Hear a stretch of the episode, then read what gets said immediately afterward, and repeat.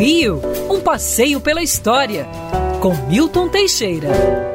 Amigo ouvinte, dia 22 de abril é uma data muito importante. O Brasil faz aniversário. Foi nesse dia que Pedro Álvares Cabral e sua frota, com 13 navios, avistou o Monte Pascoal e a terra do Brasil. Na época ele não tinha ideia do tamanho da extensão disso aqui, chamou de Ilha de Vera Cruz.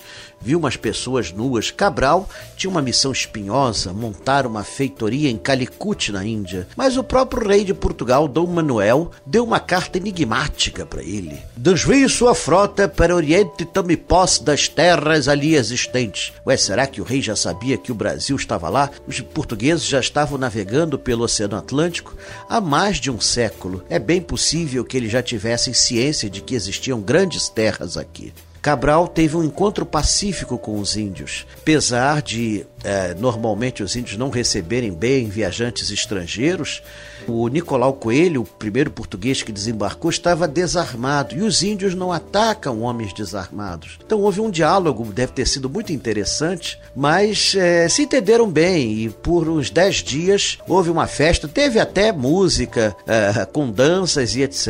E parece que Pero Vaz de Caminha, o escrivão, se impressionou muito com as índias. Ele gasta quatro parágrafos da carta para descrever as vergonhas das Índias.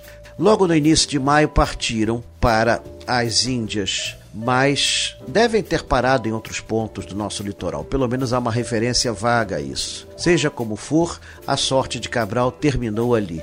A viagem para as Índias foi muito tumultuada, no final só sobreviveriam cinco dos treze navios. Cabral morreu esquecido em 1520, sem saber que tinha dado a Portugal a galinha dos ovos de ouro, sua possessão mais preciosa, a terra do Brasil.